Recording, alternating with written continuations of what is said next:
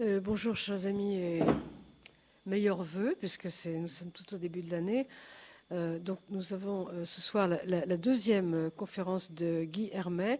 Pour ceux qui n'ont pas assisté à la première, je, rappelle que Guy Hermet a, dirigé le, le enseignant à l'IEP de l'Institut d'études politiques de, Paris, à l'Université de Lausanne à l'Institut de Genève et à l'Université libre de Bruxelles. Il est euh, sociologue, docteur en sociologie et docteur ès lettres. Et il a euh, écrit euh, à peu près une dizaine d'ouvrages, même plus, concernant notre sujet, notamment la démocratie, et puis aussi la gouvernance, sujet proche, et le populisme. Donc il a commencé par une conférence en décembre sur euh, euh, la démocratie est-elle indépassable et aujourd'hui, euh, je lui laisse la parole avec plaisir sur la question des, régimes, des régimes politiques, pardon, pas des partis politiques, des régimes politiques. Merci. Je vous remercie. Au, fond, vous avez déjà fait l'introduction, introduit notre sujet de ce soir et euh, énoncer la conclusion aussi. Vous avez commencé, enfin à un moment, ce que vous disiez, euh, par dire démocratie, puis aussitôt vous êtes passé à gouvernance. Et je crois qu'au fond, en le résumant considérablement, c'est ce qu'on va voir aujourd'hui, c'est-à-dire euh, la démocratie, nous l'avons tous dans la tête, mais je crois que nous percevons nous-mêmes qu'elle a de moins en moins de substance, qu'il y a de plus en plus de problèmes, qu'on ne sait plus trop bien ce que c'est. Euh, on espère de moins en moins aussi que c'est l'avenir du monde. On l'a cru en 1989, au moment de l'écroulement euh, du mur de Berlin. Et on ne le croit plus. Je crois qu'on ne croit plus sérieusement que la démocratie soit l'avenir du monde. Et c'est la fin, je dirais, qui se profile peut-être du régime par excellence, le bon régime, le bon gouvernement, euh, le régime nécessaire, je dirais, le régime sans alternative. Eh bien, je crois que ce moment assez long où on a cru cela s'achève. Et alors en même temps, il y a un autre vocable, un autre mot, euh, qu'on entend de plus en plus, qu'on entend, je ne sais pas, enfin je n'ai pas pointé en pointant l'oreille à quoi, je ne sais pas comment je ferai, mais il y a un autre mot qu'on entend de plus en plus, autant ou presque en tout cas que le mot démocratie, c'est le mot de gouvernance. Alors la gouvernance, c'est un autre, on ne sait pas ce que c'est. Mais la démocratie, c'est on ne sait plus ce que c'est. La gouvernance, c'est on ne sait pas ce que c'est. On ne sait pas encore ou bien alors, c'est un mot qui est destiné à couvrir une adaptation permanente de la façon de gouverner les sociétés, ou même ce qui ne sera même plus des sociétés, de gouverner les hommes et les femmes, comme on dit, en fonction des circonstances, en fonction des milieux, en fonction des cultures, en fonction des moments, en fonction des situations des situations, c'est-à-dire qu'au fond, euh, il me semble que la notion de régime va s'effacer, ne va plus servir beaucoup, elle ne servira pas à grand-chose, parce qu'on ne saura pas quoi mettre dans chacun des tiroirs euh, dans lesquels on plaçait les régimes, on ne saura plus quoi y mettre. Et donc, ce qu'on verra, eh bien, c'est des situations des situations avec des adaptations constantes et quelquefois d'ailleurs des adaptations non dites, des adaptations qu'on percevra mal. Donc je crois qu'on est à cette charnière. C'est pourquoi j'ai pris ce titre, j'ai proposé ce titre, peut-on encore parler de régime politique? Cela alors que dans un passé très récent, donc la démocratie était pas seulement l'avenir du monde euh, comme on le posait depuis 1945, peut-être de façon presque euh, cruelle, enfin quand on sait les, régimes qui régnaient par exemple en Europe de l'Est en 1945. mais c'est depuis Fukuyama, c'est depuis la parution en article de sa fin d'histoire ou le, dernier homme, euh, donc deux articles en 1989, l'un dans ne sais plus quelle revue, dans Commentary, et l'autre dans Commentaire en France quelques mois après, et puis deux livres en 1992, sans doute plus de deux, euh, l'un en anglais et puis la version française, euh, La fin de l'histoire et le dernier homme. Et donc, eh bien, euh, là, il y avait cette idée qu'au fond, bon, on arrivait au règne plein de la démocratie, la plénitude de la démocratie, par, une sorte d'épuisement d'ailleurs. C'était assez, triste. Enfin, c'est parce que finalement, plus rien ne devait se passer. On avait atteint non pas la perfection, mais euh, je dirais l'épuisement des espérances, l'épuisement des possibilités. Et alors, ignorais-tu, en dehors de cela, que ce que Fukuyama appelait les régimes historiques? C'est assez curieux comme terme, hein, c'est assez curieux. Les régimes historiques, c'était les zones grises, c'était les régimes ensauvagés, c'était par exemple ces territoires d'Afrique ou d'autres territoires travaillés par le nationalisme qui voulait suivre tout le parcours européen pour se fabriquer en tant que nation, pour se fabriquer des identités. Enfin, ça m'ennuie d'utiliser ce terme, mais il faut bien. Et pour euh, finalement, alors peut-être aboutir un jour à la démocratie, mais là, eh bien, c'était pour Fukuyama un univers à part un univers à part et qui euh, a pris fin, enfin, pas cet univers, mais l'idée que Fukuyama nous proposait, euh, a pris fin avec le grand Moyen-Orient de, Bush, euh, de la présidence de, Bush aux États-Unis, avec cette idée de décréter la démocratie. Et donc, si l'on veut décréter euh, la démocratie, c'est que on n'est plus du tout à la fin de l'histoire, que la démocratie ne vient pas naturellement, qu'il faut faire semblant, la décréter, obliger les peuples à être démocratiques. J'avais cité la dernière fois cette réflexion euh, du ministre mexicain des Affaires étrangères à la fête nationale euh, mexicaine à la fête nationale du Mexique en je ne sais plus très bien quand, vers 1999, et qui avait dit, vous allez voir, bientôt, euh, les Américains vont dire, soyez démocratiques ou je vous bombarde. Et, très vite, très vite, ça s'est passé comme ça, et donc c'était la fin, je dirais, eh bien, de la fin de l'histoire, selon Fukuyama. Alors, nous sommes maintenant dans une situation intermédiaire. On n'est pas passé à la situation suivante, je dirais, qu'on ignore d'ailleurs. On est dans une situation intermédiaire dans laquelle je crois qu'on est contraint d'estimer que les non-démocraties sont mauvaises, sont sinon mauvaises, tout au moins regrettables, mais en général mauvaises, mais on ne songe plus du tout à démocratiser le monde. On ne songe plus à démocratiser le monde. Qui songe encore sérieusement par exemple pour l'Afghanistan, ou euh, même, ou même entre nous, euh, pour l'Afrique du Sud. Donc, autrement dit, les principes qui ont longtemps, au fond, dominé euh, la représentation du monde que nous avions, au moins dans nos pays de l'Ouest, des principes comme récemment donc la démocratie est le meilleur régime, le régime souhaitable pour tout le monde.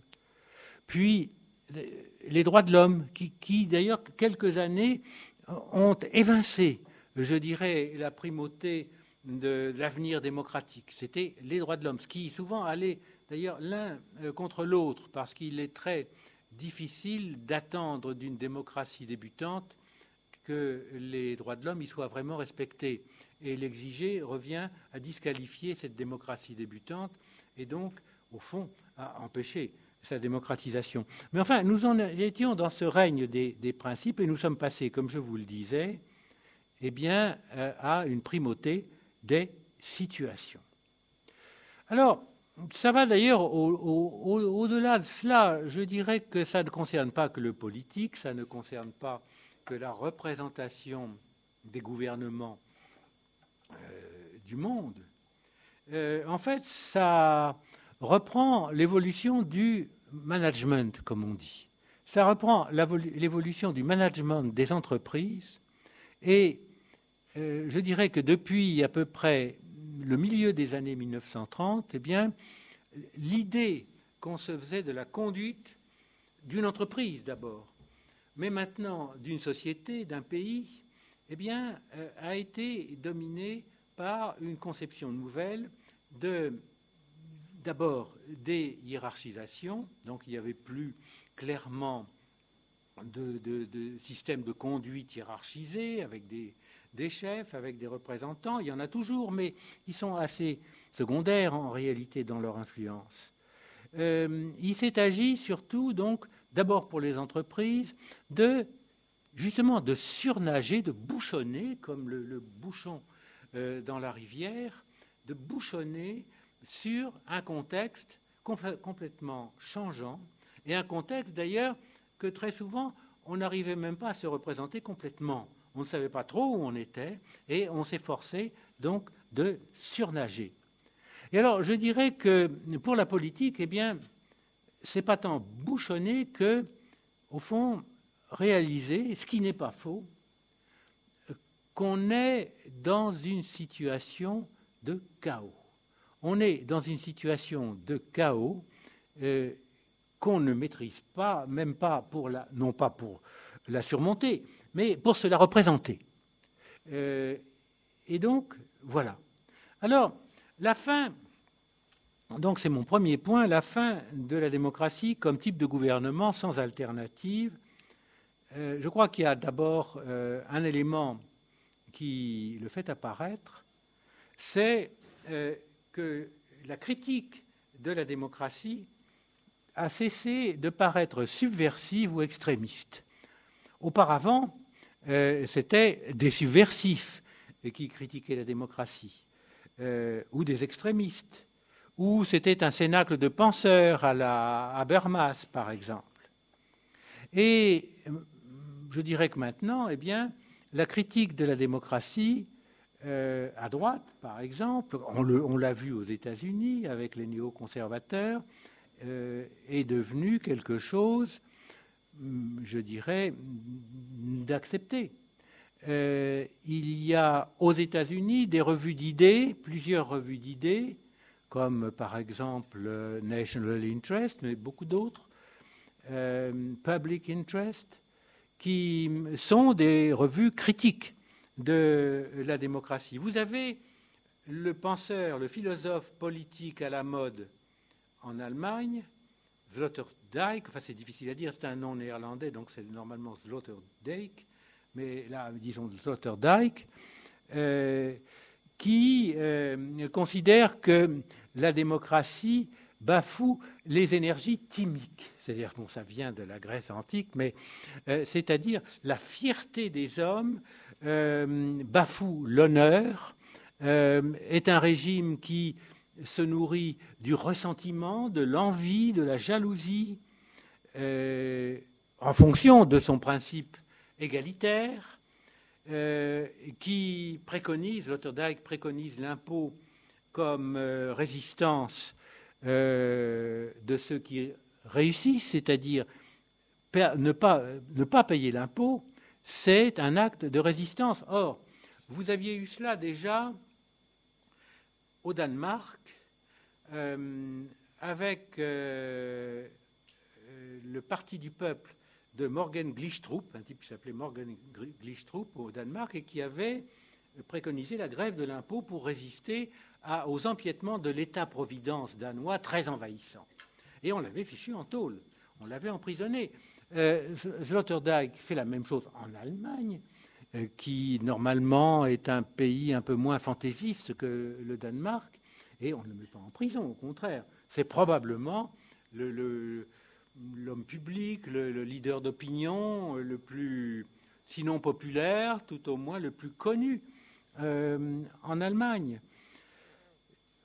Et puis vous avez d'autres d'autres signes qui ne sont pas tant euh, référés à la critique de la démocratie, mais par exemple à la dilution des élites nationales. Euh, la démocratie est nationale. Elle n'a jamais été, la démocratie existante, la démocratie tangible, n'a jamais été autre chose que dans un pays national.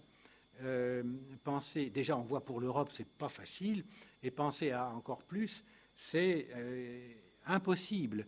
Donc démocratie nationale et qui était en relation étroite avec des élites nationales, euh, qui tiraient à la fois leur représentation, leur culture, si l'on veut, leur position, pour les élites économiques, leurs moyens économiques, leurs richesses, du milieu euh, national. Et je dirais que ces élites nationales eh bien, se diluent de plus en plus, se diluent de plus en plus presque partout, sauf, sauf alors dans ce que euh, Fukuyama appelait les, les, sociétés historiques, les sociétés très retardées, alors où vous avez des élites qui exploitent ces pays euh, qui exploitent leur dépendance en quelque sorte, mais chez nous, c'est fini. Et donc sans élite nationale, avec des élites qui sont de plus en plus mondialisées, le mot est peut-être un, peu trop fort aussi, mais enfin qui ne sont plus nationales, eh bien, comment encore Eh avoir, au fond, des régimes, quels qu'ils soient, d'ailleurs, pas seulement la démocratie, mais quelques régimes que ce soit. Et Enfin, autre, signe, enfin ça n'épuise pas les signes, mais c'est la pauvreté des propositions qui sont encore faites dans les vieilles démocraties euh, sur ce que peut être la démocratie. Au fond, on est assommé de mots, et moi qui suis assez âgé, euh, qui était à l'école primaire à l'époque du régime de Vichy, et je me souviens, j'étais chez les frères, euh, enfin bon, ce n'est pas pour les mettre en cause, euh, on avait ces mots-là, on, nous inculquait des mots.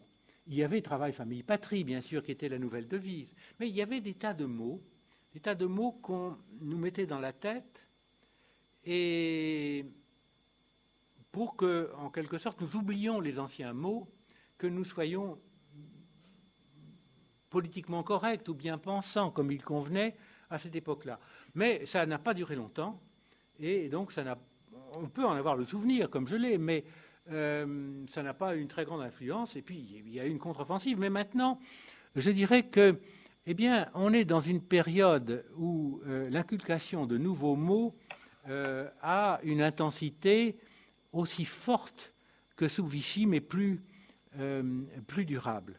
Et je dirais que, par exemple, travail, famille, patrie, ça est un peu remplacé non pas par liberté, égalité, fraternité, ça c'est pour mettre sur les mairies, euh, mais c'est remplacé par quelque chose comme euh, exclusion, chômage, métissage. Et ça ne va pas loin, si vous voulez. Je ne sais pas si, donc, ça peut nourrir des espoirs, si ça peut remplacer d'anciennes utopies, si ça peut faire croire aux gens que la vie sera meilleure. Donc, je dirais que c'est euh, le premier point qu'il faut souligner euh, à propos de la fin de la démocratie comme gouvernement sans alternative. Le deuxième point, c'est que la démocratie, bon, je le suggérais déjà, n'est plus exportable. La démocratie n'est plus exportable. On croyait encore euh, en 1991, par là, jusqu'en 1991-1992, qu'elle était exportable? Et puis après, on s'est aperçu en Afrique, on s'est aperçu en Asie euh, qu'elle ne l'était pas. Euh, et ça, je dirais, tout au cours, pour aboutir à cela, eh bien, on a suivi un très long processus qui euh, a déjà connu cette idée que la démocratie n'était pas exportable. En fait, on, revient aux sources, si l'on veut.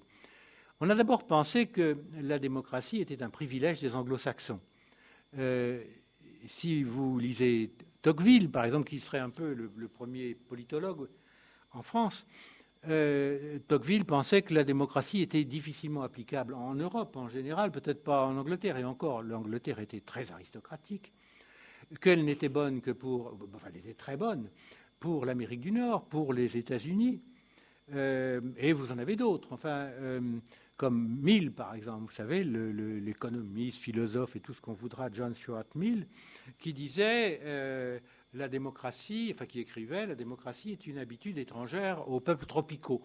il disait aussi, soumis à la double éducation du despotisme et du catholicisme romain, la, un gouvernement à l'anglaise est impossible dans les pays qui se situent au sud de Calais. Vous voyez, donc la tropicalité, alors, pour euh, John Stuart Mill, commençait à Calais. Après, euh, bon, euh, on a élargi parce que nous étions jaloux quand même, c'était, désagréable d'entendre ces choses-là.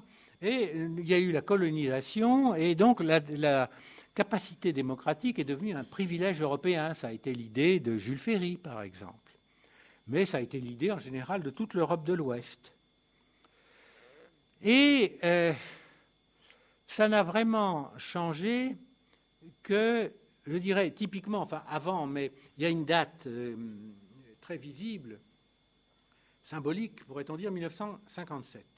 En 1957, il y a un politologue euh, américain du nom de Lipset qui a, au fond, en substance, dit euh, la démocratie, c'est la cerise qui vient couronner le gâteau du développement. La démocratie est possible. Elle est possible partout, mais à des conditions, je dirais, très serrées, très étroites. Euh, elle n'est possible que dans un pays où il y a, à l'époque, on disait un revenu par habitant moyen de 2000 dollars. Maintenant, je ne sais pas ce qu'on dirait, 10 ou 15 000, ou 10 000 euros.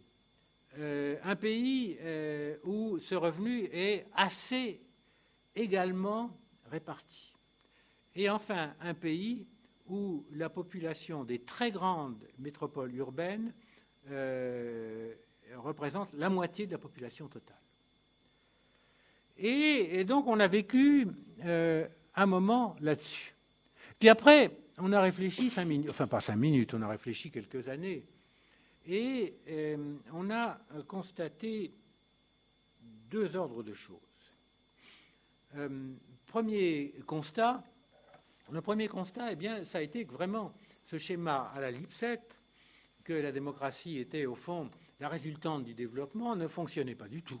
En réalité, même par rapport aux exemples historiques en cours, je dirais, ou très proches, l'Allemagne, l'Allemagne était en 1933 le pays le plus développé du monde. Peut-être un peu moins riche que les États-Unis, mais avec une richesse plus également répartie, beaucoup plus instruit, euh, et avec, je dirais, aussi euh, une, comment dire, une densité politique très supérieure à celle des États-Unis. Enfin, ils avaient par exemple eu la gloire de, de produire Karl Marx, d'inventer les grands partis ouvriers, les syndicats euh, comment dire, euh, pénétrant toute la société. Et pourtant, l'Allemagne, qu'a-t-elle produit Le nazisme? Si l'on regarde, mais toujours dans cette même ligne, ailleurs, en Amérique latine, alors il y avait en Amérique latine un seul pays qui était, je dirais, comme l'Europe de l'Ouest. On disait, il est promis euh, à être le Canada austral, c'était l'Argentine. En Argentine, vous aviez un revenu moyen par habitant supérieur au revenu moyen français. Euh, vous aviez Buenos Aires qui absorbait euh, pas loin de la moitié de la population du pays. Vous aviez une population d'origine européenne presque uniquement. Et même, je dirais, vous aviez des choses absolument sidérantes. Par exemple, avec New York, Buenos Aires était enfin, fut à la fin des années 30 la ville qui comptait le plus de psychanalystes. Donc ça montrait euh, son degré d'évolution.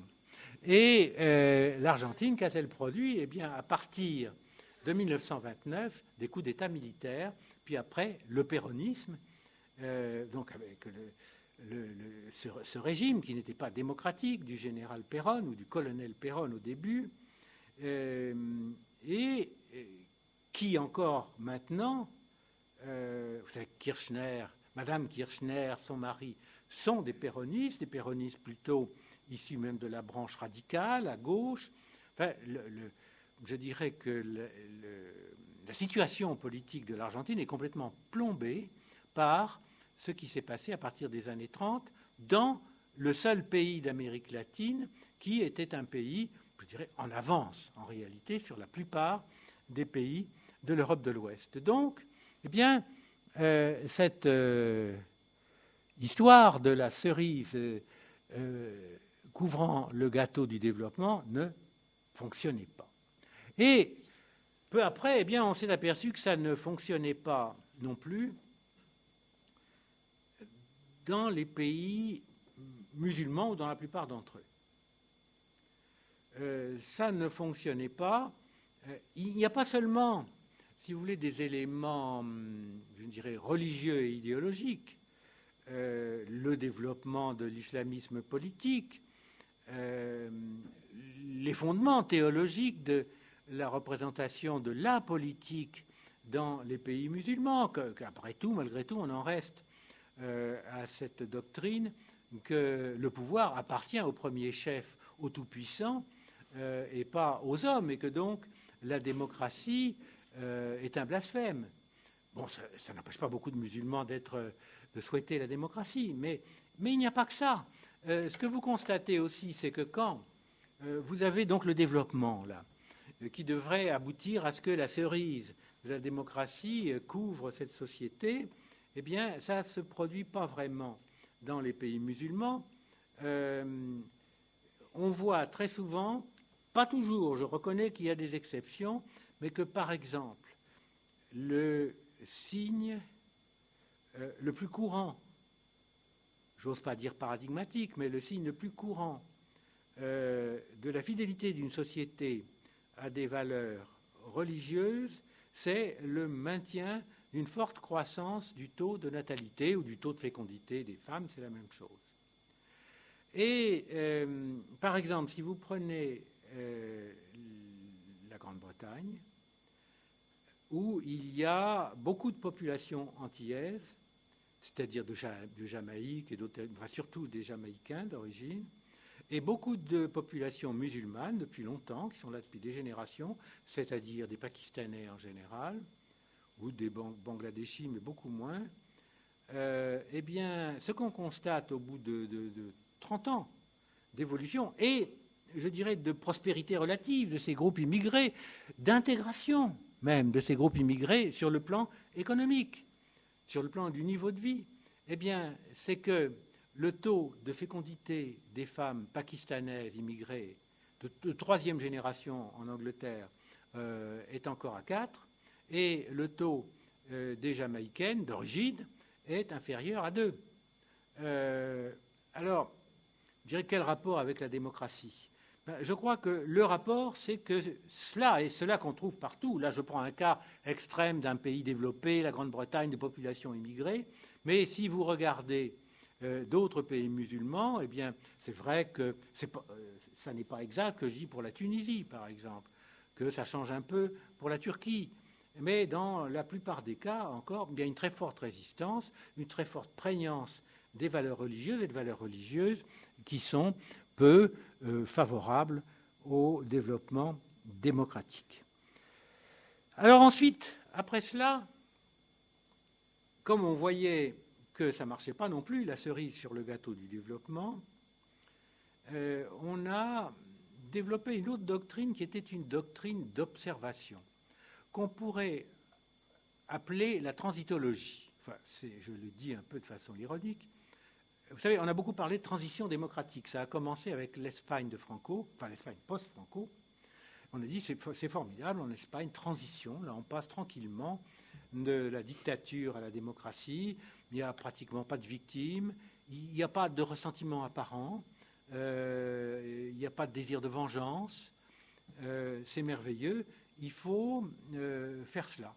Et, et donc, il y a eu cette idée, ce modèle ce modèle espagnol, de la transition espagnole, qui a poussé euh, beaucoup d'analystes à développer une théorie euh, que j'appelle donc euh, la transitologie, théorie qui est que, au fond, pour faire une démocratie, pour rendre une société démocratique ou la faire revenir à la démocratie, tout est question de tactique ou de stratégie, plutôt de tactique. Tout est question de tactique, quel que soit le contexte. Quel que soit le contexte, au fond, en Espagne, l'Espagne de 1936, elle en était à peu près au même niveau que l'Espagne de 1975, au niveau de la culture, de l'égalité des revenus, de l'inégalité des revenus, au niveau de la richesse. C'était un pays euh, industriel inachevé, si vous voulez, euh, en Europe. Simplement, en 1936, ça n'a pas marché du tout, la démocratie. Et après, euh, à partir de 1976, ça a très bien marché. et pourquoi? Eh bien, l'explication donnée, qui n'était pas fausse pour l'Espagne, c'est qu'au fond, les responsables politiques avaient appris la leçon et qu'aussi bien euh, ceux qui gouvernaient, les, héritiers de l'autoritarisme, les derniers ministres de Franco, qui étaient d'ailleurs en général pas des jeunes gens, mais enfin des jeunes hommes qui ne croyaient à rien, qui n'étaient ni fascistes, ni dictatoriaux, ni démocratiques, euh, le plus connu étant Suarez, qui a été Premier ministre, et euh, qui pensait qu'il fallait absolument agir de connivence, d'un commun accord avec l'opposition démocratique. Évidemment, il y avait dans l'opposition démocratique des jusqu'au-boutistes qui voulaient renverser la nouvelle monarchie de Juan Carlos.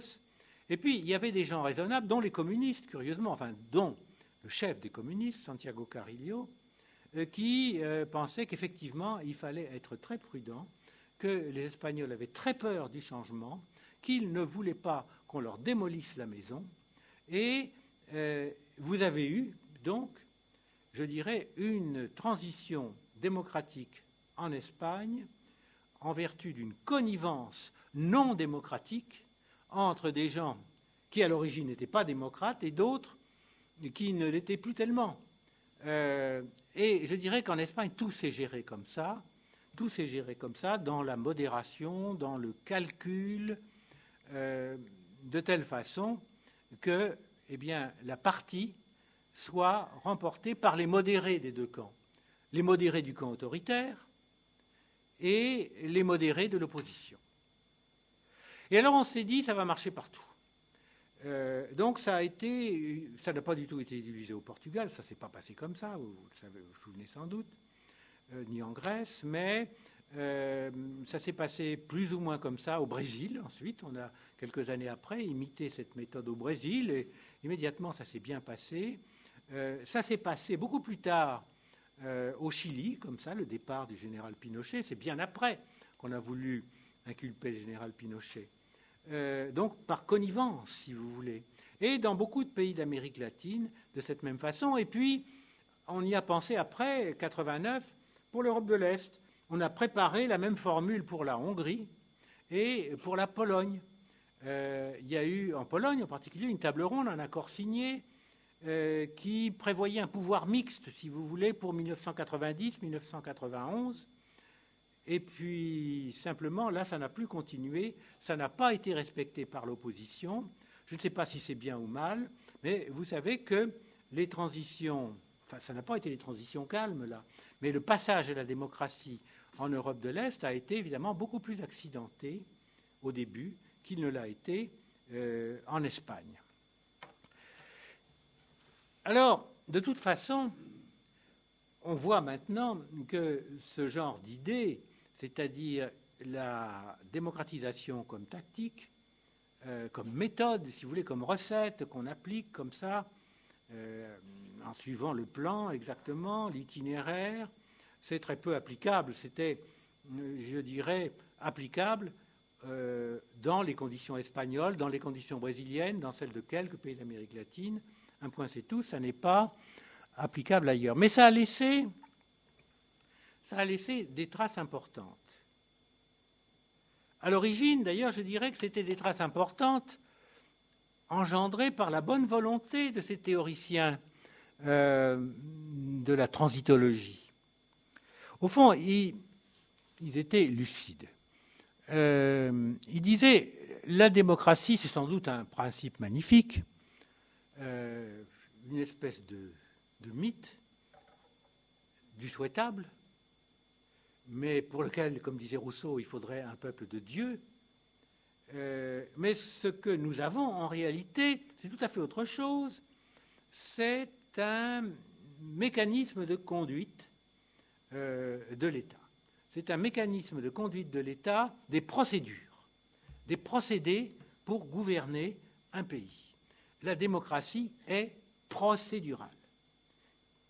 Qu'est-ce que c'est que procédural dans des procédés Alors, on dit évidemment la démocratie, enfin, on le dit moins, même les constitutions maintenant, quelquefois, s'en abstiennent.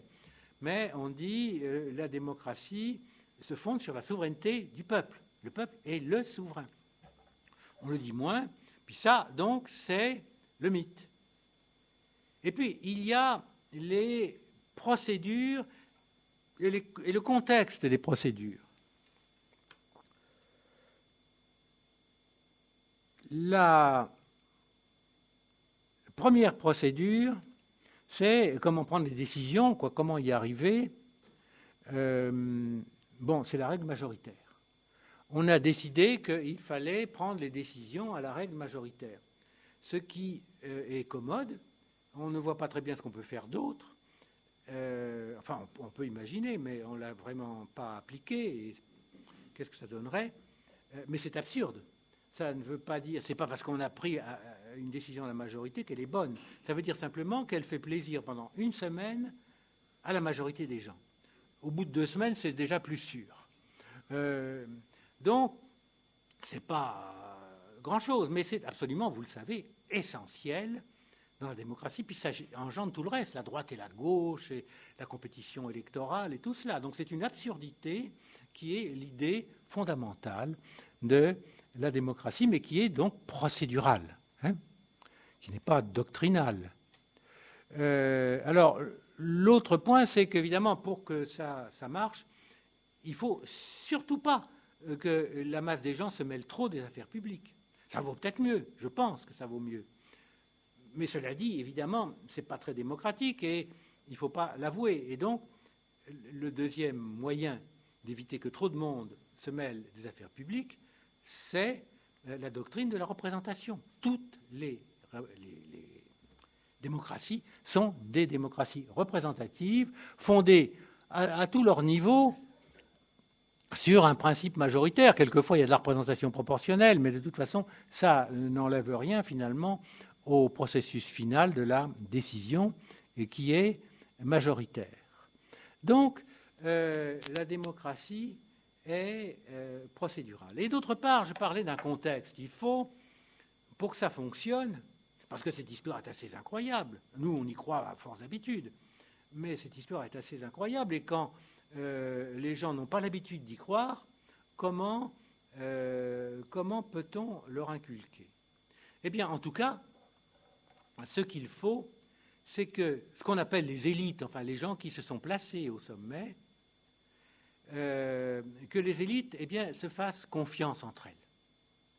Dans des situations, euh, je dirais, ben, par exemple, prenons, pour prendre un pays qui nous est proche, de l'Espagne en 1936, les élites, entre elles, les élites conservatrices, les élites progressistes, les élites moyennes et libérales, ne se faisaient pas confiance. Et euh, on ne pouvait rien construire. la démocratie, on pouvait faire les plus belles constitutions qu'on voulait, pas d'espoir d'arriver à quelque chose. Et si vous prenez alors une situation actuelle, euh, si vous croyez qu'en Sierra Leone, qu'au Burkina Faso, euh, qu'en Côte d'Ivoire, euh, au, Ghana, si, un peu, au Ghana, si, mais en Angola, les élites se font confiance, des, des Bakongo, des tout ça, de tout, pas du tout, pas du tout. Et donc, toute démocratie, là je me ferai évidemment je ne sais comment dire, insulté par certains africanistes euh, de dire cela, mais dans ce contexte où les élites ne se font pas confiance, toute démocratie est impossible. Ce n'est même pas des histoires tribales, raciales. Euh, les gens suivent évidemment leurs chefs, mais avant tout, le problème, c'est que les chefs ne se font pas confiance et savent à juste titre que s'ils concluent un accord, il ne sera pas respecté, qu'ils se feront tirer dans le dos. Donc, pas moyen d'y arriver. Alors, euh, on est arrivé donc au fond, par la faute de la transitologie, parce que les transitologues disaient, ben voilà, il faut que les élites s'arrangent entre elles, se fassent confiance, construisent une démocratie où on fait des élections à peu près correctes, euh, et puis voilà, et puis après on prendra les décisions de façon majoritaire, tout ça va très bien marcher. Euh, mais ça a débouché là-dessus et qui a donné alors des idées extrêmement simplistes aux dirigeants euh, de la dernière décennie du, du siècle passé, donc même jusqu'à il y a 2-3 ans. C'était deux choses. Le droit d'ingérence et la méthode Bush. C'est d'ailleurs à peu près pareil. Les tenants du droit d'ingérence, c'est assez amusant. Euh, par exemple, Bernard Kouchner, euh, au fond, sont très proches de Bush, euh, qui pensait qu'au fond, la démocratie, mais il fallait faire comme on avait fait en Allemagne et au Japon, et un petit peu en Italie et en Autriche après 1945, c'est-à-dire dans des pays sous occupation militaire qui avaient connu euh, des, catastrophes, euh, eh bien, il fallait forcer la démocratie, la décréter, obliger les gens euh, à être démocrates, faire des élections sous contrôle, fabriquer des partis. Bon, c'était plus clair au Japon qu'ailleurs, aussi en Allemagne, un petit peu moins en Autriche où on a retrouvé des restes des partis d'avant 1938. Euh, et puis encore moins euh, en Italie, euh, où en plus en Italie, vous aviez le Vatican qui a beaucoup aidé à, développer un parti démocrate chrétien, mais qui a été, avec le Parti communiste, la, source de la démocratie en Italie. Mais enfin, vous aviez cette idée de, Bush, si vous voulez, qu'au fond, la démocratie, il fallait faire comme ça. Et ça a été l'idée qu'on a appliquée en Irak, ça a été l'idée appliquée en Afghanistan, et évidemment, qui ne euh, fonctionne pas du tout. Et le droit d'ingérence, eh bien, c'était, je n'ose pas dire que c'était presque pire, mais c'était euh, encore moins subtil. C'était encore moins subtil parce que c'était décrété que les pays des vieilles démocraties que, nous mettons, avions le droit d'intervenir n'importe où en fonction des critères qui nous convenaient pour imposer ce qu'on voulait. Et cela dans n'importe quelle situation politique vis-à-vis de n'importe quel régime de gouvernement. Et alors, en plus, le pire, c'est que ça pouvait être des démocraties naissantes, justement, qu'on bafouait de la sorte et euh, qu'on rendait donc impossible, qu'on ridiculisé. Et donc, on en est à peu près dans euh, cette situation actuellement, sauf que maintenant, on ne poursuit plus de tels objectifs.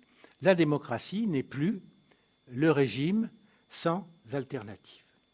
Alors, il fut un temps où il y avait des alternatives à la démocratie. Euh, au XIXe siècle, par exemple, on, a pu croire à un moment que des régimes forts, disons, des régimes d'autoritaires libéraux, c'est curieux le, mariage, mais ce n'est pas, comme on, dit, beaucoup, on se plaît à dire, un oxymore, hein, c'est-à-dire une chose impossible. Euh, des régimes autoritaires libéraux comme euh, l'Allemagne impériale, le régime de Bismarck, et avant, ou en même temps, euh, le, Second Empire français, le régime de Napoléon III. Mais il y en a même eu ailleurs. Il y a eu par exemple au Mexique le régime d'un général qui s'appelait Porfirio Diaz. Et alors euh, l'idée était la suivante. Euh, il faut un régime libéral sur plusieurs plans. Sur le plan économique, pour assurer la richesse du pays, pour rattraper l'Angleterre, on disait à l'époque. Donc, régime libéral sur le plan social également. Il vaut mieux euh, s'arranger avec la classe ouvrière. Il vaut mieux avoir des interlocuteurs, il vaut mieux après tout avoir des syndicats. Euh, vous savez que l'empereur Napoléon III, euh, c'est lui qui a payé le voyage à l'exposition universelle de Londres dans les années 1860 aux ouvriers français, aux militants pré-syndicaux, il n'y avait pas encore vraiment de syndicats, aux militants pré-syndicaux français qui sont allés discuter avec les, syndicalistes anglais euh, et pour créer la première internationale. Et c'est Napoléon III qui a, payé leurs frais. Hein, parce qu'ils se disaient, mais si je veux avoir des interlocuteurs, il faut faire ça au lieu de les flanquer en prison.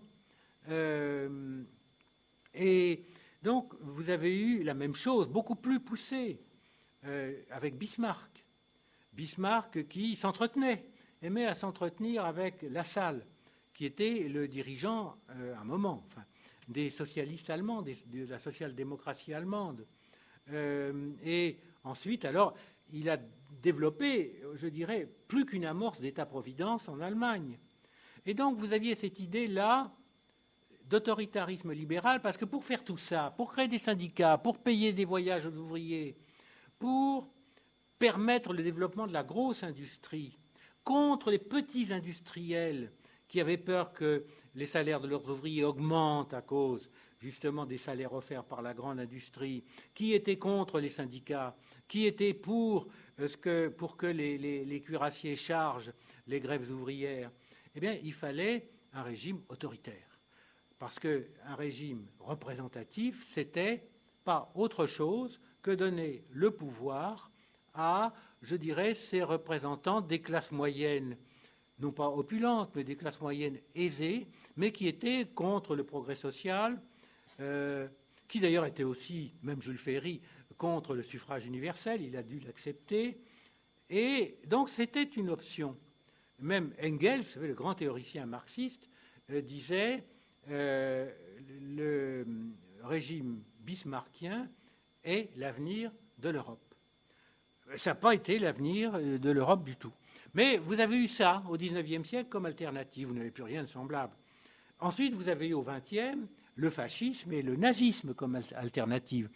Euh, on, pouvait croire en 1942, ou encore plus évidemment euh, à l'été 1941, que le nasofascisme était l'avenir du monde ou de l'Europe. C'était l'alternative. Et puis, alors vous avez eu après euh, le communisme, le système soviétique. C'était la grande alternative, y compris chez nous. Chez nous, en Italie, en Finlande, c'était l'alternative. Et vous savez qu'en 1947, on a été tout proche d'embrasser euh, l'alternative. Et puis, il y a eu encore les autoritarismes modernes, si vous voulez quelque chose dans le genre du Second Empire, mais qui s'est passé dans les années 70, 80, même avant. Vous avez eu le kémalisme en Turquie avec Mustafa Kemal.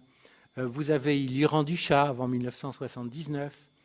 Euh, vous avez encore, il n'y est plus, enfin il vit encore, mais le Singapour du président Lee. Euh, vous avez eu le régime du général Park en Corée du Sud qui a vraiment fait décoller la Corée, qui maintenant est un pays démocratique et moderne, où vraiment on a pu placer la cerise démocratique sur le gâteau du développement. Mais tout ça est dû à un régime autoritaire du général Park qui a été extrêmement répressif, mais qui était un autoritarisme libéral. Vous avez Taïwan, c'est la même chose. Mais tout ça a disparu. Tout ça n'existe plus. Tout ça n'existe plus. Et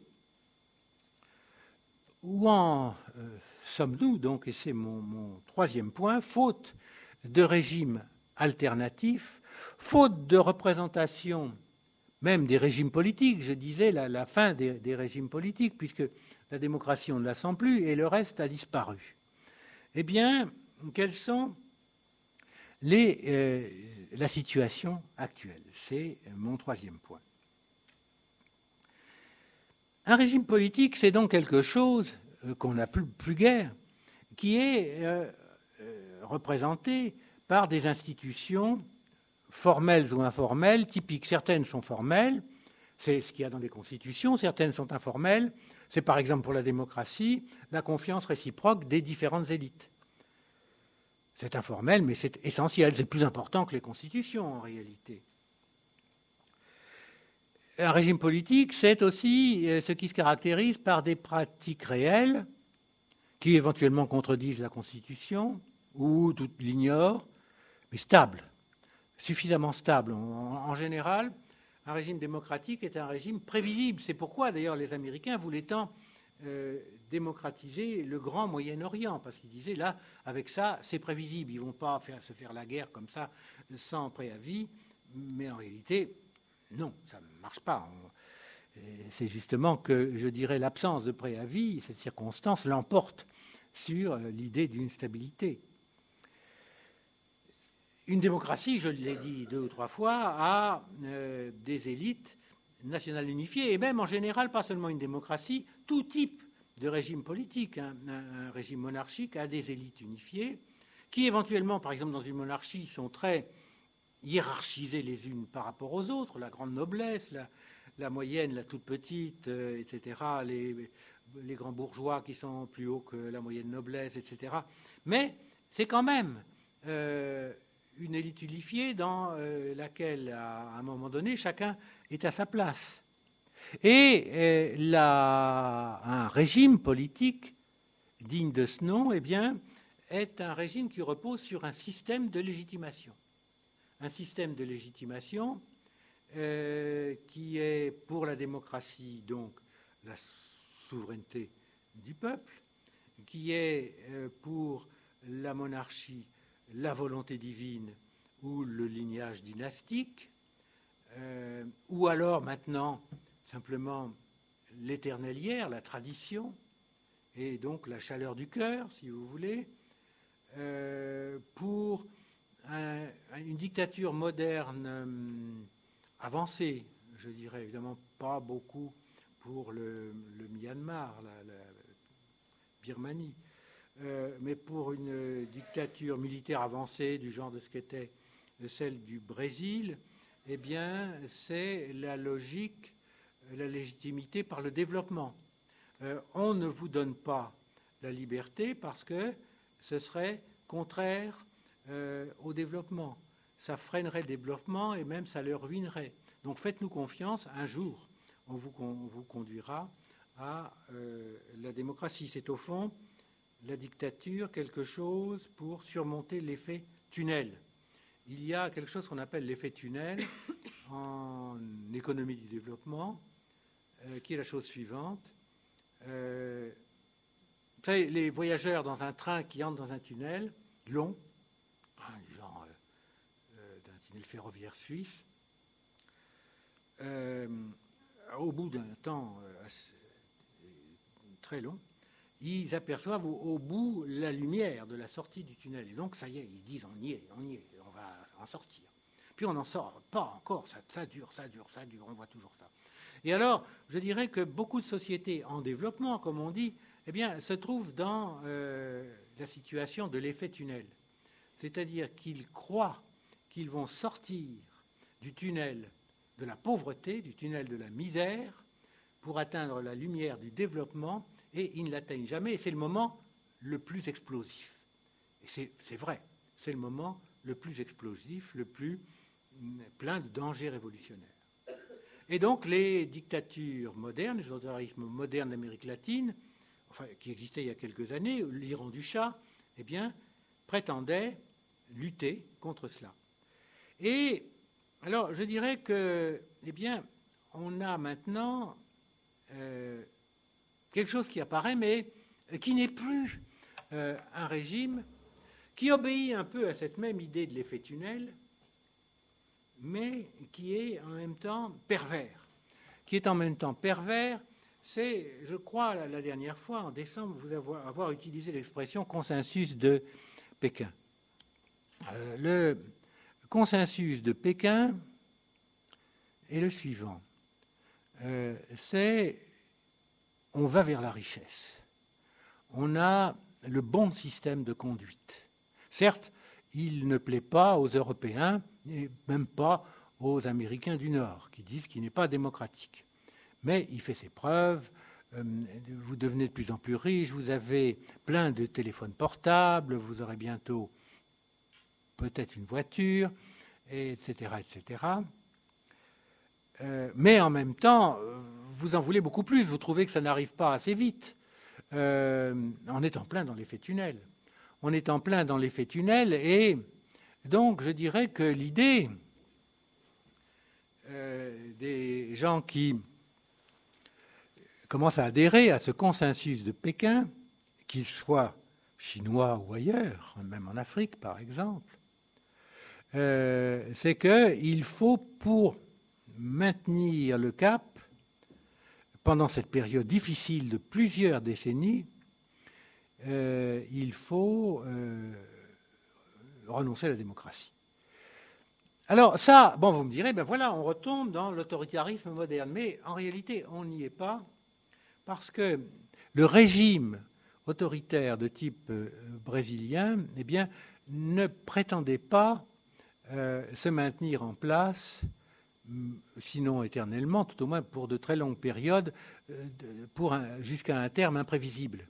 Alors qu'en Chine, dans le, consensus de Pékin, eh bien, je dirais que l'effet tunnel est en partie le prétexte pour que les groupes dirigeants et intergénérationnels, génération après génération, restent en place, continuent à détenir le pouvoir et continuent à détenir le pouvoir dans un système, je dirais, multivarié. Parce que Jusqu'alors, on avait, par exemple, euh, cette représentation de la démocratie pour les marxistes comme euh, démocratie formelle, fictive, régime de la bourgeoisie, n'est-ce pas? Euh, Donc vous aviez un régime politique qui était dominé par une classe sociale. C'était pas exactement vrai, mais ça fait rien. Et là, non. je dirais que dans le système chinois, mais qui est un modèle maintenant, et un modèle d'efficacité, eh bien, euh, je n'ose pas dire la classe dirigeante, je ne sais quoi, tous ces éléments dirigeants, assez variés, pas tellement, eh bien, sont partout. Sont partout. Ils sont, selon les cas, dans les cadres politiques, dans les cadres économiques, dans les cadres culturels. Ils changent, ils se déplacent, et vous avez une situation de avez une situation de pouvoir, une situation de domination qui ne se réclame pas d'une légitimité particulière, sauf alors on fait encore des congrès du Parti communiste, enfin des choses comme ça. Évidemment, ça ne porte pas beaucoup à, conséquence. Euh, qui ne se caractérise pas par des pratiques réelles très claires, on ne sait pas, ça change, c'est le contraire de la transparence, dont en général notre transparence, on voit tellement à travers qu'on ne voit rien, on arrive de l'autre côté. Mais là, euh, on n'y prétend même pas. Euh, il n'y a, a là-dedans que des institutions informelles et c'est tout juste.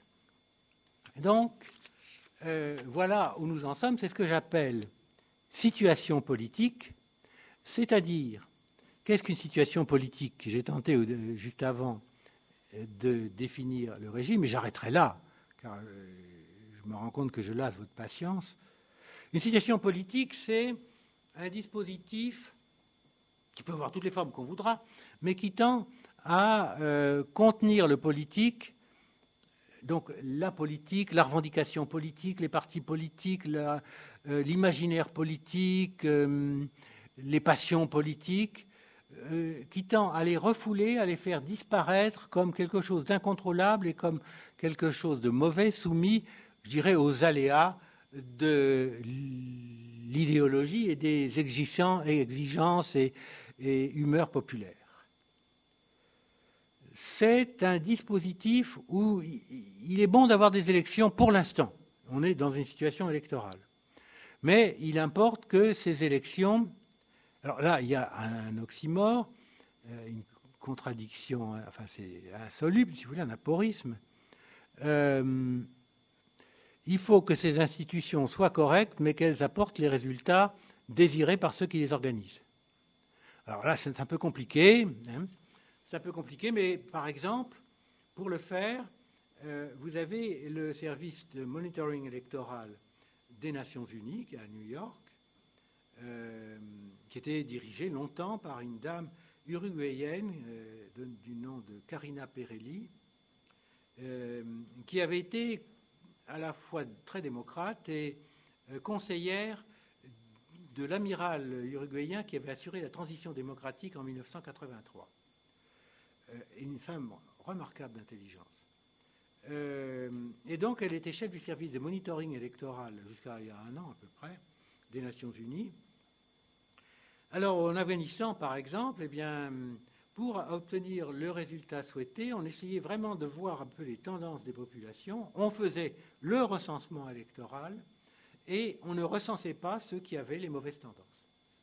On ne recensait que ceux qui avaient les bonnes tendances. Mais alors on disait que ceux qui avaient les mauvaises tendances étaient trop dangereux, puis c'était en général dans les montagnes les plus hautes, il fallait grimper trop et c'était fatigant. Euh, donc je ne dis pas que ce soit la méthode universelle, mais voilà comment on fait de bonnes élections.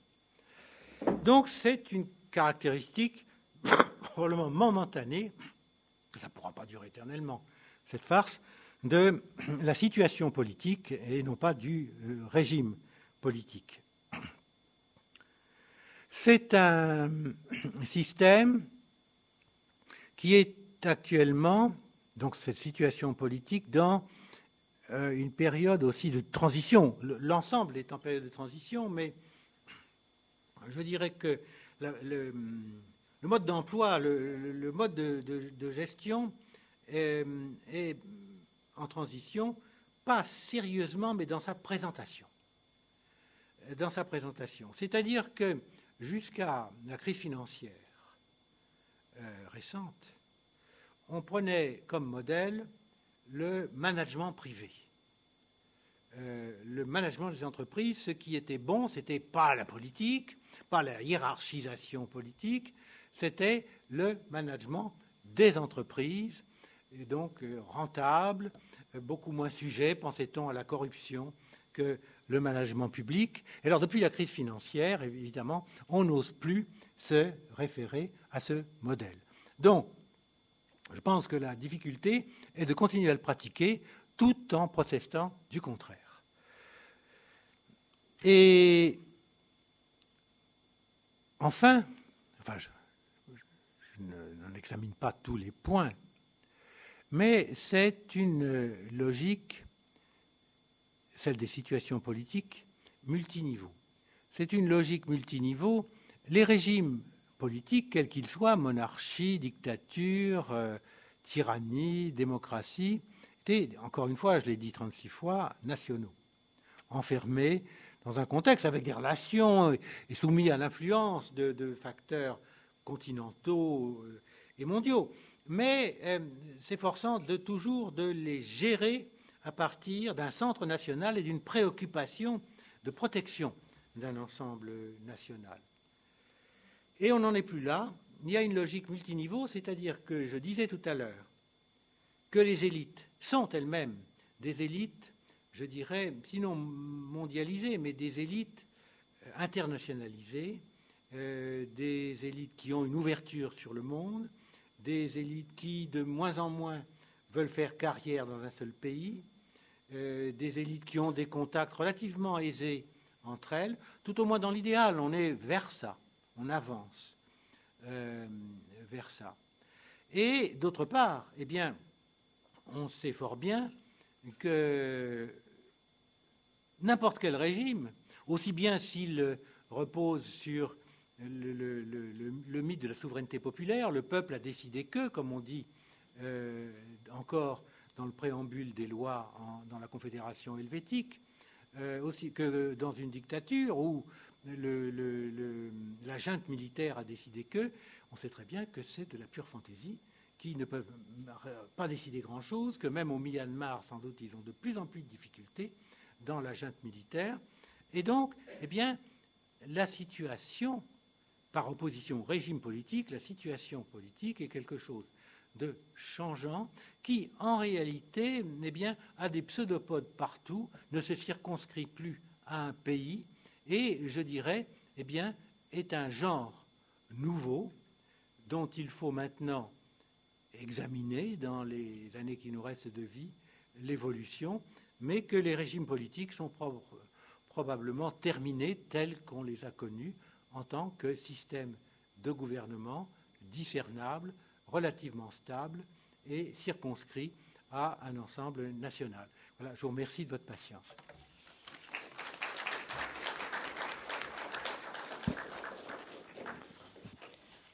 Merci beaucoup. Conclusion euh, inquiétante. Ah, c'est ça, bon. Alors, qui veut commencer? Non, mais vous avez commencé, attendez. Pourquoi ah Non, non, c'est pas moi qui pose les questions. euh, c'est ce que je ressens comme ça, parce qu'on on ne sait pas où on va, vraiment. Oui, ça oui, ça oui. On sent bien effectivement que les choses vont être différentes, mais on ne sait pas très bien de quelle manière elles le seront. Qui veut commencer? Madame. Il faut bien se lancer, il faut bien une première question. Oui, oui. merci. merci infiniment pour votre euh, exposé. Si j'ai bien compris, avec la démocratie, on donnait la primauté à l'homme, avec la gouvernance, on donne la primauté à la situation. Est-ce que euh, vous n'avez pas l'impression qu'en fait, nous sommes victimes d'une évolution et d'un aboutissement d'évolution par rapport euh, évolution qui se caractériserait par trois facteurs. Le, premier facteur serait dû à une forme de laïcisation, c'est-à-dire que la démocratie et le pouvoir des hommes est supportable tant que quelque part Dieu au-dessus contrôle et la confiance et les dérives de la confiance. À partir du moment où on est dans la laïcisation, on fait confiance à l'homme, mais bon, Un deuxième facteur qui pourrait être lié à une forme de complexité croissante, complexité croissante à la fois par rapport à l'être humain, c'est-à-dire que les cultures se mélangent et que la cosmopolitisation fait que on ne sait plus exactement à quel type d'identité et de culture on a affaire, donc on standardise l'individu, on le conceptualise. Et enfin, pour faire référence au monde économique, le troisième facteur serait l'emprise du consumérisme, hmm. avec la dimension de non-engagement et d'infidélité, puisqu'on zappe d'un fournisseur à l'autre. Est-ce que vous n'avez pas l'impression, et, est-ce qu'il faut baisser les bras, que euh, finalement cet ensemble, ou peut-être la pondération différente des trois facteurs, nous conduit à chosifier l'être humain dans la gouvernance. Et si on prend l'exemple de l'entreprise, puisque la gouvernance vient de l'entreprise, je crois que depuis un certain temps, on entend que dans les entreprises, euh, on se suicide. Donc, euh, quel est l'avenir de la gouvernance par rapport à l'être humain dans son essence? Voilà. Je vous remercie. Bon, vous, touchez des points centraux, bien sûr, dans notre situation. Euh, alors, bon, quel est l'avenir de la gouvernance? C'est vrai que c'est très difficile. Si vous voulez, euh, je pose la gouvernance comme euh, probabilité immédiate et déjà en train d'exister, de, se dessiner. En même temps, je ne suis pas certain du tout que ce soit la situation politique à laquelle nous sommes promis dans, 30 ans, euh, ou même le futur régime, parce que ça pourrait, on, pourrait à la rigueur l'interpréter comme l'amorce d'un futur euh, régime. Donc là, je vous suis complètement. Enfin, c'est quelque chose, c'est une tentative de dépasser les insuffisances de la démocratie, l'irréalité de la démocratie la, gouvernance comme système écrit noir sur blanc, euh, construit, euh, c'est un livre euh, blanc ouvert, je ne sais plus, de l'Union européenne de, 1900, de 2000, de 2000, rédigé par un professeur suédois d'économie, un économiste suédois, et hum, où là, eh bien, je n'ai pas suffisamment détaillé, mais vous voyez déjà apparaître tous les éléments que j'ai énoncés, et puis euh, au-delà, enfin, l'idée d'un régime horizontal. Euh, je crois d'avoir euh, déjà aussi utilisé cette image en, décembre.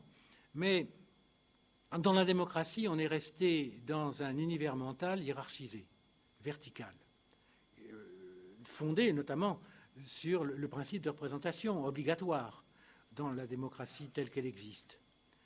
Et pour les, concepteurs européens à Bruxelles, quoi, ou même s'ils sont suédois, euh, de la gouvernance comme système pour l'Europe, comme futur gouvernement de l'Europe. Ils ont un peu loupé leur coup, hein, mais, et d'ailleurs ça aurait été bien qu'ils réussissent, mais ils l'ont raté.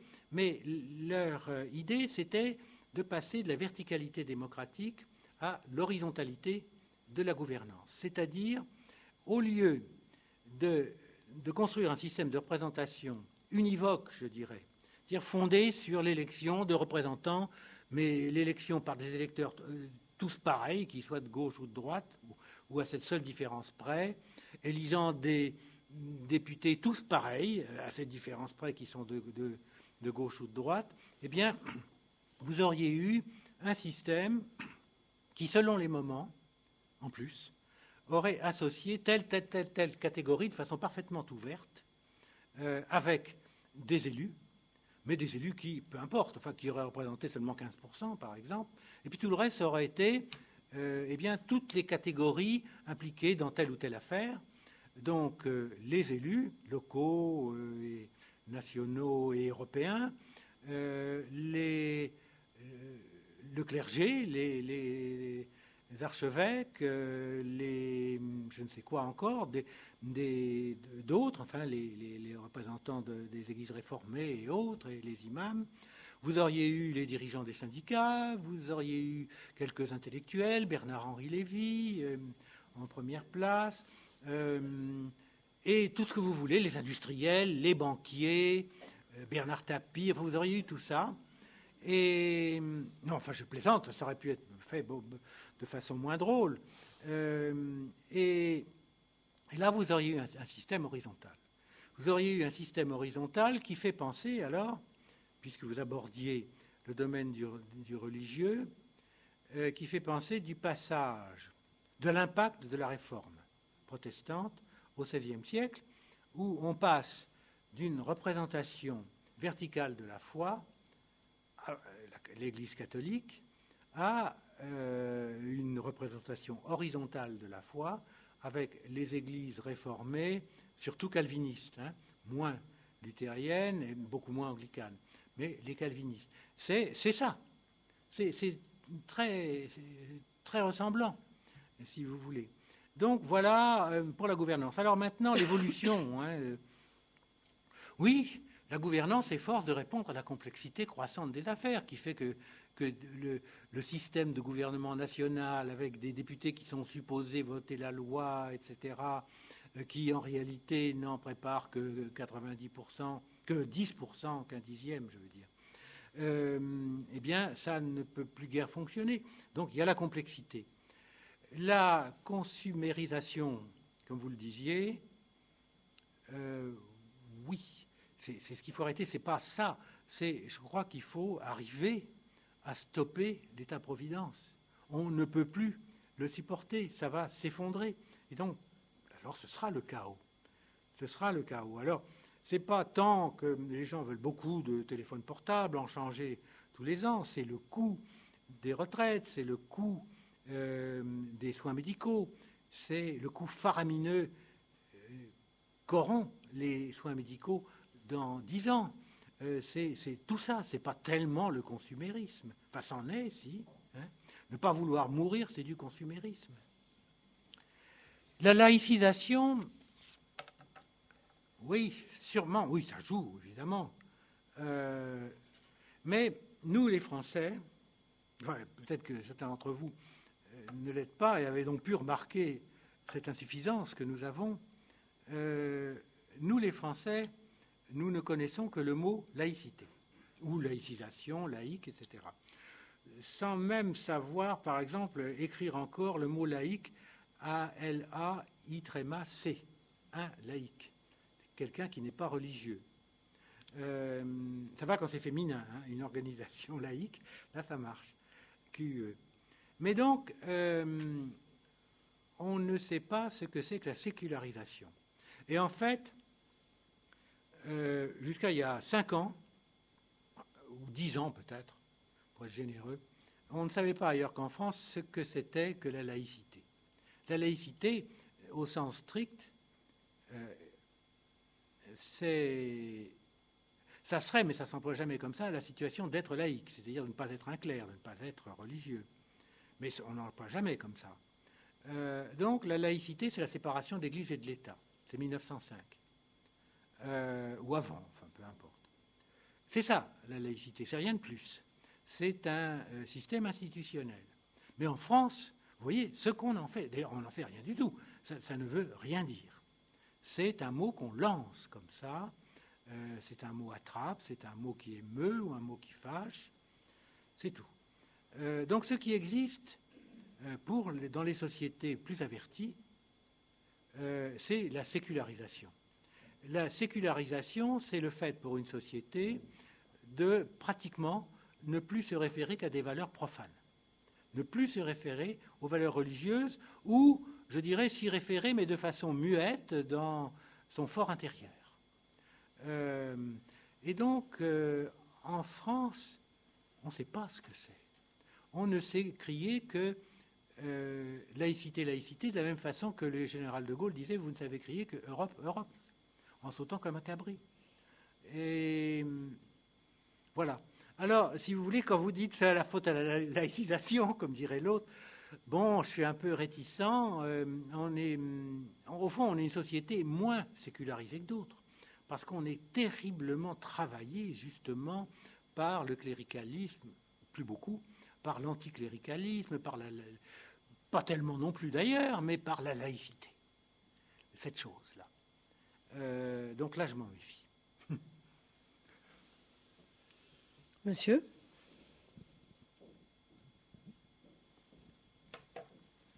Bonsoir. Vous avez évoqué l'influence du management, du rôle du management du privé sur le politique.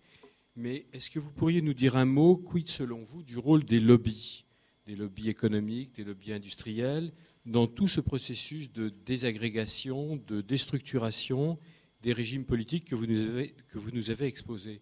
Est-ce qu'il n'y a pas là pour eux un certain intérêt euh, pour avoir face à eux des acteurs faibles? Oui, tout à fait. Non, bien sûr, je concorde entièrement avec vous. À cette différence près que les lobbies, euh, jusqu'au moment où on s'est mis à accepter l'idée de gouvernance, on les voyait de façon négative, comme des groupes de pression qui avaient un rôle abusif, même qui introduisaient, je dirais, une espèce de, de méthode de corruption, en fond, du politique. Euh, donc des acteurs cherchant à influencer ce qui n'aurait pas dû influencer de cette manière-là. L'idée étant qu'au fond, seuls les représentants de la nation, enfin pour parler grandiose, si vous voulez, seuls les représentants de la nation étaient en, droit de chercher à influencer les décisions, surtout pas les lobbies. Euh, alors, depuis que les idées ont complètement changé, aux États-Unis depuis très longtemps, avant même qu'on parle de gouvernance politique, tout au moins dans un sens plus ou moins politique, euh, ils ont été acceptés, c'est des institutions, ils ont des bureaux à Washington et ailleurs.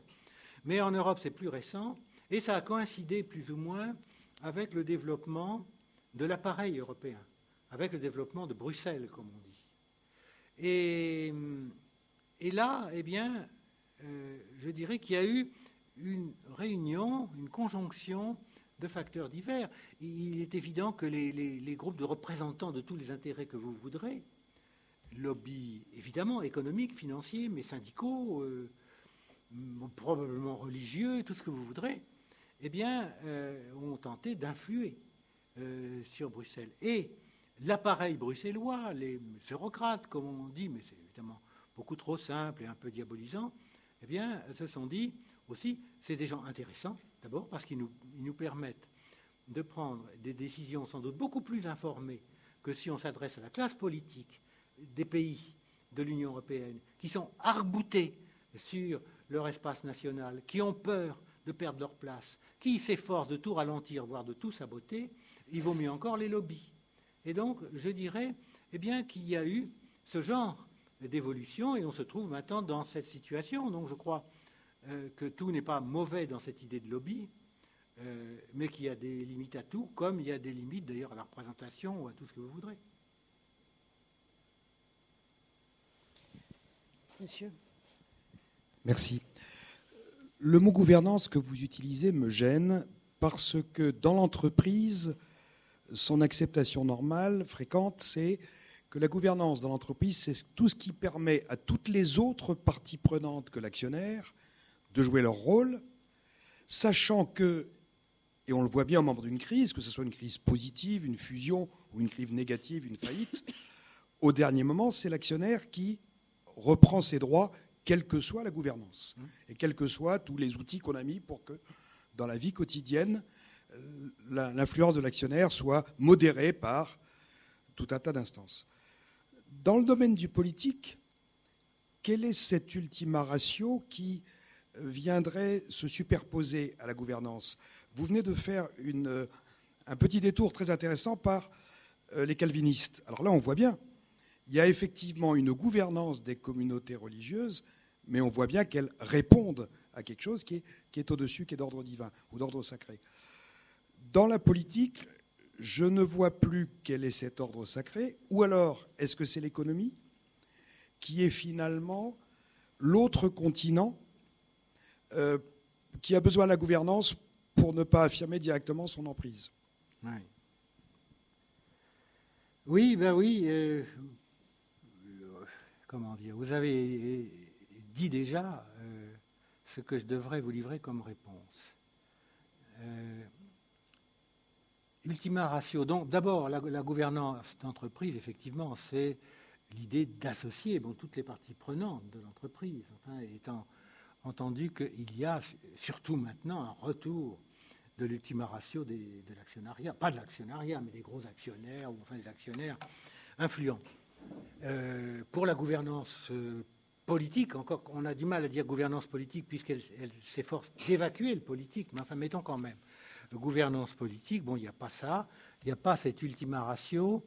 Et alors, on la cherche, oui. Euh, l'ultima ratio peut être, euh, dans certains cas, l'économie, sûrement, c'est un frein. C'était déjà avant, en réalité, même pour un gouvernement national. Euh, mais je crois qu'on on imagine autre chose. Ou bien, on, imagine deux, autres choses. Bon, il y a eu la tentative.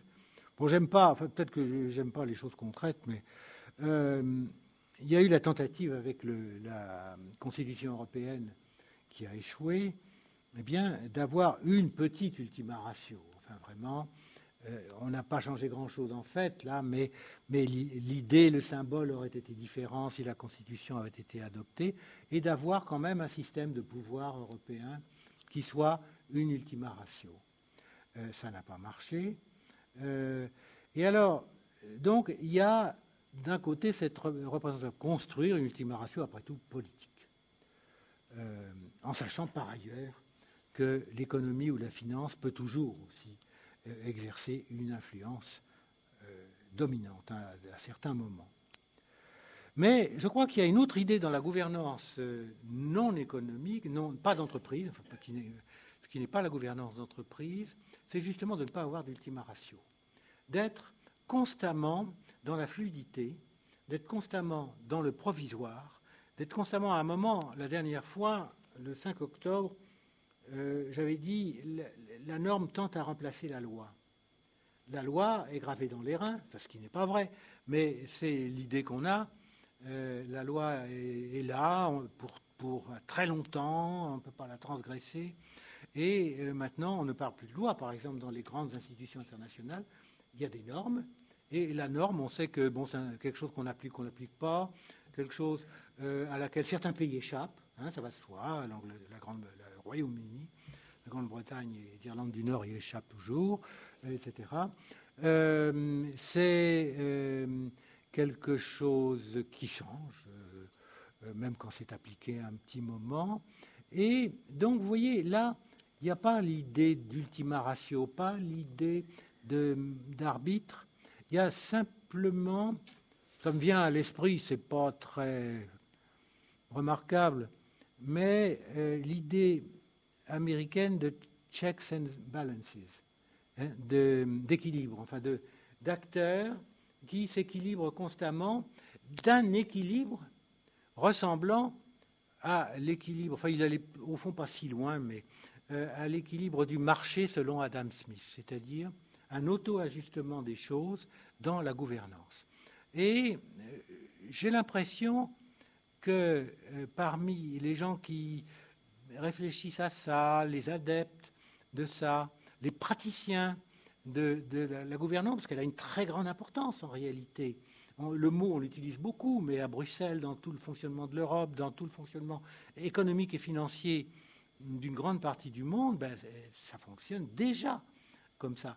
Mais l'idée, c'est qu'il n'y a pas un chef, qu'il n'y a pas non plus une ultima ratio, et qu'il il vaut mieux s'en passer, parce que sinon, eh bien, je, dirais presque, on, y perd en démocratie.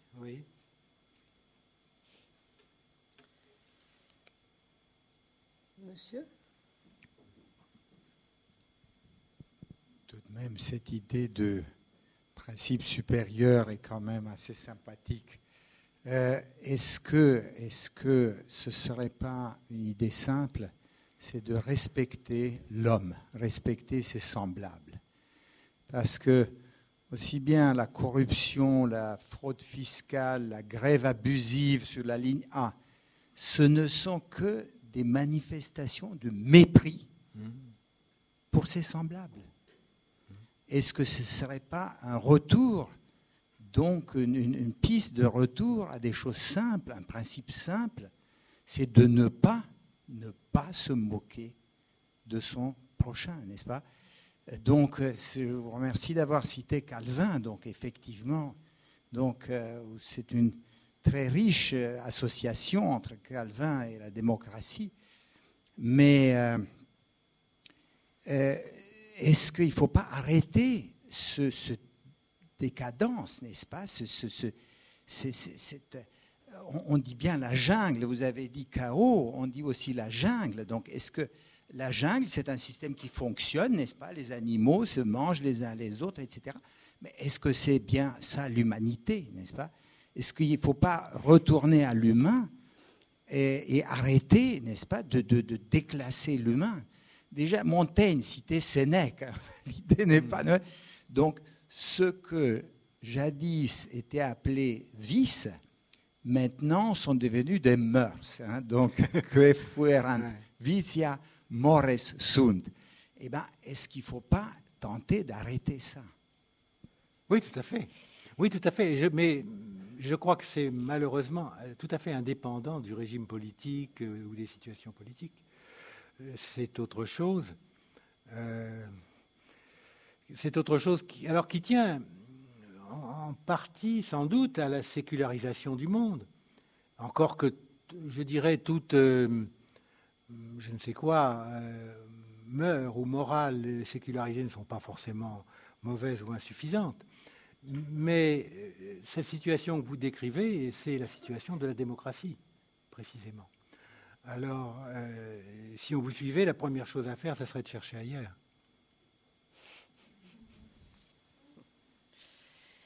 Euh, oui.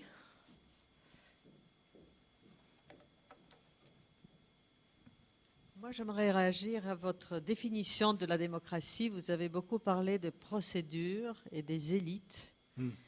Et moi, je suis polonaise et j'ai appris la démocratie par la dissidence qui nous a appris l'inverse c'est-à-dire que la démocratie était surtout une culture, et notamment une culture de la société civile. Je n'ai pas entendu du tout ce mot-là ce soir. Je pense que la, la démocratie, c'est surtout la confiance des gens vis-à-vis d'eux-mêmes. Et les élites qui émergent sont les gens reconnus par la société civile. Vous avez beaucoup parlé de la confiance des élites entre elles. Et j'ai pensé au texte de Václav Havel, le tchèque, que nous avons beaucoup lu en Pologne aussi. Et il a décrit l'absence et la crise de la démocratie occidentale. Et je lis maintenant ce texte avec mes étudiants français à l'université française. Et ils se reconnaissent dans ce texte pour la France. Ça me frappe. Ce texte dit La crise de la démocratie, c'est quand les gens se fichent les uns des autres et se perdent dans les procédures. Et quand ils regardent les apparatchiks, c'est-à-dire la nomenclature à l'époque, mais en France, je vois beaucoup d'apparatchiks qui ne respectent pas du tout la société civile et n'apprennent pas la culture démocratique aux gens. Et moi, je suis sidérée de voir la passivité de mes étudiants français et le désintérêt pour la vie civile et la vie de leur propre fac, de leurs propres locaux, la crasse dans laquelle nous vivons et l'absence d'élégance de la vie quotidienne. Ça me rappelle les années 70 à Varsovie. Et je lis Václav Havel avec mes étudiants, je leur demande de le lire, et ceux qui disent Vous me faites lire ça pour apprendre la Tchéquie ou pour nous faire parler de la France? Donc, je vous pose cette question parce que je me demande si la crise de la démocratie en Occident d'aujourd'hui, ce n'est pas l'absence de la culture démocratique que nous avons oublié d'inculquer aux jeunes. Oui. tout à fait. Vous me transportez d'enthousiasme. Euh, je, ne sais, par quel bout prendre ma réponse, euh, mais je commencerai par vous dire pourquoi je n'ai pas parlé de société civile. Parce que j'en avais pas l'opportunité, j'ai déjà abordé beaucoup de sujets, mais en plus, c'est une expression qui m'inquiète, car autant on peut parler de société civile pour la Pologne, je ne sais pas pour la Hongrie, j'en suis pas sûr du tout. J'entends jusqu'en 89, même encore après, euh, parce qu'en Pologne, eh bien, il y avait vraiment deux réalités. Euh, il y avait un État qui devenait de plus en plus factice, communiste, et puis il y avait une société avec une colonne vertébrale qui était l'Église catholique, et, puis aussi des syndicats, mais très, euh, comment dire, influencés aussi euh, par des éléments euh, venus de l'Église catholique. Et donc le terme, le terme se, justifiait pleinement, mais à partir de la Pologne. Euh, je me souviens, enfin les gens à Paris hein, qui n'avaient jamais mis les pieds en Pologne, qui avaient des petites serviettes avec Solidarność et qui parlaient beaucoup de, société civile, se sont mis à parler de société civile à tout propos, sans qu'on sache ce que c'était. Et en définitive, c'était ou certaines associations euh, qui voulaient s'imposer en disant nous sommes la société civile autoproclamée, euh, ou c'était la société tout court, quoi. C'était pour dire la société. Donc c'est pour ça que je n'ai pas utilisé ce terme peut-être. Ce terme me gêne. La société civile, ça va très bien pour la gouvernance. La gouvernance aussi, justement, ce qu'elle veut, c'est inclure horizontalement la société civile. Hein. Allez savoir ce que c'est. C'est tout ce qu'on veut.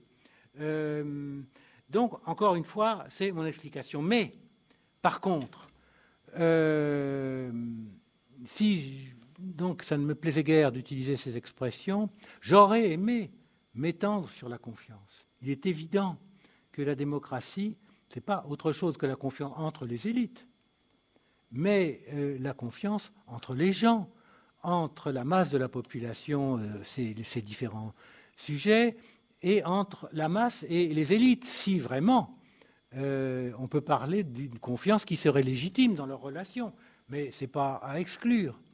Euh, et donc, c'est la confiance. Et vous savez très bien, moi-même, si vous voulez, pendant très longtemps, euh, et peut-être ce que j'ai fait de plus intéressant dans ma discipline, c'est là-dessus, sur la, culture démocratique à son origine, qui est une culture née euh, et étouffée d'ailleurs depuis dans les villes libres d'empire.